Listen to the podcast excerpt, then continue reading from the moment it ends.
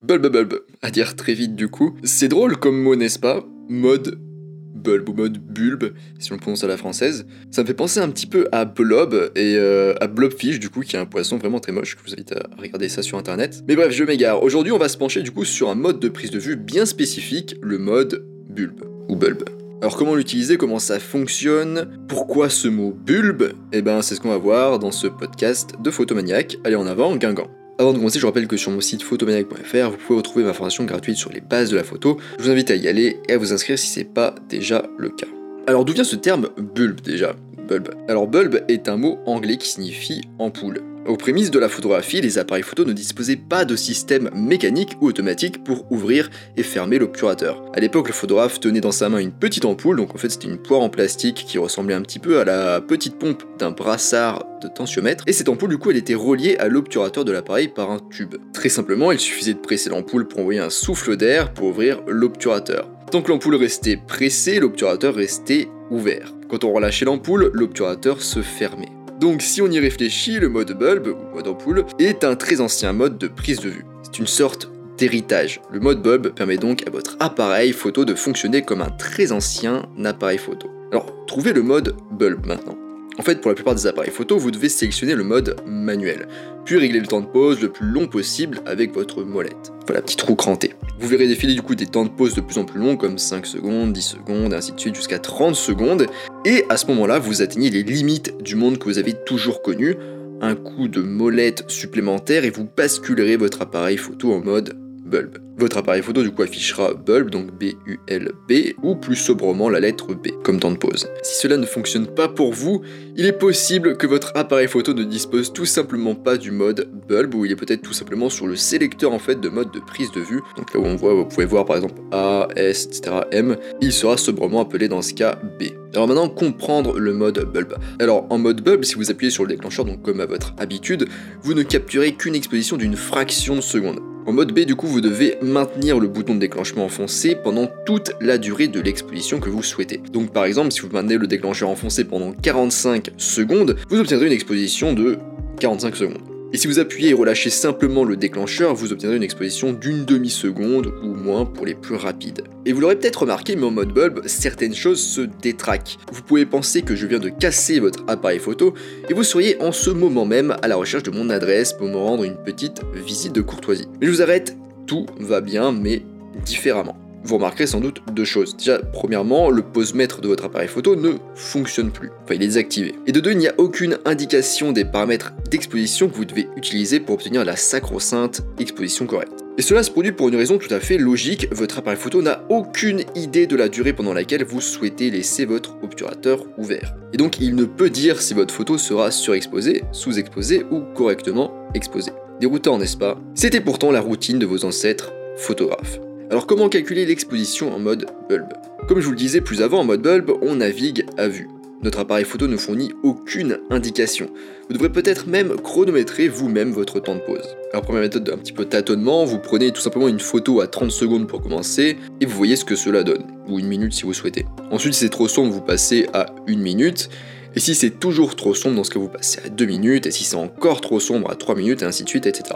Et une fois que vous commencez à voir votre sujet apparaître clairement, vous pouvez commencer à affiner le réglage par intervalle d'une seconde par exemple. Alors ce n'est pas très précis comme méthode, je sais, et notamment d'ailleurs parce que votre écran LCD est loin d'être très fiable pour ce qui est de l'exposition, ce n'est pas un outil de mesure d'exposition, il existe une méthode un peu plus précise. Mais ça demande un peu de patience et c'est assez avancé comme technique. Et ça fonctionne surtout bien pour les photos de paysages prises tôt le matin par exemple ou tard le soir. Alors, pour cette méthode, du coup, d'abord, vous allez faire une première série de phototests avec une exposition normale. J'entends par exposition normale une exposition où le temps de pause est pas trop long. Pour trouver du coup l'exposition correcte, donc comme à votre habitude. Disons par exemple, vous avez une exposition de f8, une demi-seconde et 200 ISO.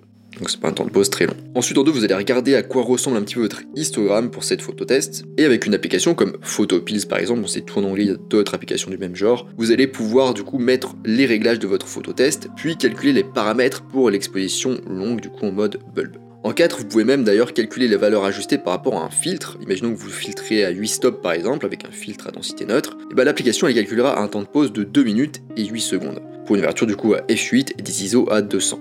Et en 5 du coup, une fois la photo prise en mode bulb, vous vérifiez l'histogramme, il doit être à peu près similaire à l'histogramme de la photo test qu'on a fait au début. Donc si vous prenez vos photos aux heures magiques, donc c'est ce qu'on conseille en général pour la photo de paysage, les conditions lumineuses changent très rapidement et il est possible que vous soyez obligé de recalculer l'exposition à chaque prise de vue. Alors maintenant, bruit numérique et mode bulb. Vous devez faire attention lorsque vos temps de pause sont très longs et notamment plusieurs minutes ou plus. Pendant les longues pauses, le capteur de l'appareil photo chauffe. Cette chaleur se traduit visuellement par du bruit sur votre photo. Alors ce bruit thermique est généralement moins prononcé si vous photographiez dans des conditions froides, mais il finit en général toujours par apparaître. Alors le plus simple c'est d'éviter des expositions ultra longues de plus de 8 ou 10 minutes, mais si vous voulez faire des expositions très longues, il y a quand même une possibilité, c'est d'activer un paramètre qui s'appelle en général un truc comme réduction du bruit en exposition longue qui est du coup sur votre appareil photo. Dans ce cas, quand on active cette fonctionnalité, votre appareil photo il va prendre deux expositions, donc une première en mode bulb, donc celle que vous prenez normalement, et une autre avec l'obturateur fermé, on appelle ça une photo sombre. Ensuite, votre appareil photo, il va soustraire la deuxième photo de la première. Tout ça dans le but du coup de réduire le bruit thermique et de minimiser les pixels chauds. Alors là, vous dites, bah nickel, euh, on a résolu le problème, donc il n'y a pas de souci à utiliser cette technique et comme ça on n'a pas de bruit. Mais utiliser cette fonctionnalité a quand même un coût, parce que dans ce cas, ça signifie que votre appareil photo, il va passer deux fois plus de temps à prendre chaque photo. En fait, la deuxième photo, a la même durée d'exposition que la première.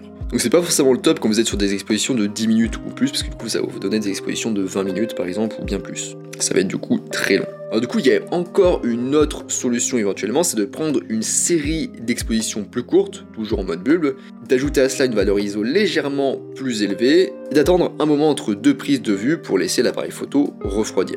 Et ensuite d'éliminer le bruit avec un logiciel comme Adobe Photoshop par exemple. C'est un moyen de simuler des expositions très longues sans les prendre réellement. Mais pour être honnête, il s'agit d'une technique un petit peu avancée, donc pour commencer, il est préférable de s'en tenir à des photos bulb à prise de vue unique, jusqu'à ce que vous soyez suffisamment à l'aise et donc ne pas aller dans des durées d'exposition trop longues. Maintenant, un petit mot sur la composition en mode bulb. Alors, vous êtes habitué en principe à des temps de pause relativement courts, hein, même si vous utilisez des trépieds, vous faites peut-être des temps de pause d'un, deux ou trois secondes. Mais ici en mode bulb, donc vous allez faire un temps de pause de plus de 30 secondes, et nos temps de pause du coup sont long, même très long. Ce qui a un impact, l'air de rien, sur notre composition. Imaginons par exemple vous preniez en photo un paysage avec un soleil un peu couchant orangé, avec quelques nuages autour, c'est sympa n'est-ce pas? Mais avec un temps de pause un peu long, comme, euh, je sais pas, 5 minutes par exemple, peut-être que le soleil aura une forme ovale au lieu de ronde, peut-être que des nuages viendront le cacher en partie, donc vous l'avez compris, les éléments qui ont habituellement un mouvement lent et insignifiant peuvent perturber votre composition lors de longues expositions. Typiquement euh, les nuages, les cours d'eau, les vagues dans la mer, les traînées euh, lumineuses qui peuvent se former à partir de lumière de voiture par exemple, le soleil, la lune, les étoiles, la brume, etc. Donc en choisissant votre composition, vous devez aussi prendre en compte les éléments en mouvement et leur direction. Et enfin, dans quel cas utiliser le mode bulb? Alors voici quelques idées pour vous aider du coup à démarrer en mode bulb et l'utiliser. Donc vous pouvez l'utiliser notamment pour les photos euh, d'orage, capturer du coup les éclairs. Donc plus vous allez laisser l'obturateur ouvert, plus vous pourrez capturer d'éclairs. Vous pouvez aussi l'essayer en light painting. Vous pouvez aussi par exemple installer votre trépied près d'une route et photographier des traînées lumineuses de trafic nocturne. Vous pouvez aussi faire des photos, euh, donc c'est un peu une variante de la traînée lumineuse, mais c'est avec de la paille de fer euh, allumée en feu et faire des, effets avec. Donc ça rejoint un petit peu aussi le light painting. Donc faites attention par contre parce que c'est un petit peu risqué comme type de photo. on se met sur une plage ou dans un vieux bâtiment en pierre où il n'y a pas de, plastique ou d'électricité, quoi que ce soit. ensuite, les traînées d'étoiles, donc vu que la Terre tourne, euh, ça se traduit en fait de notre point de vue par des étoiles qui sont en mouvement dans le ciel. Et du coup, en mode bulbe, avec des expositions de 20 minutes par exemple ou plus, vous pouvez capturer de magnifiques traînées d'étoiles la nuit d'ailleurs c'est bien aussi pour l'astrophotographie en général, c'est aussi utilisé pour les chutes d'eau, les paysages marins, et enfin aussi pour les feux d'artifice. Voilà, on arrive à la fin de cet épisode sur le mode bulb. Je rappelle que sur mon site photomenec.fr, vous pouvez retrouver ma formation gratuite sur les bases de la photo. Je vous invite à vous y inscrire si c'est pas déjà le cas. Moi je vous laisse ici à vos très longues expositions et je vous dis à bientôt sur les internets mondiaux.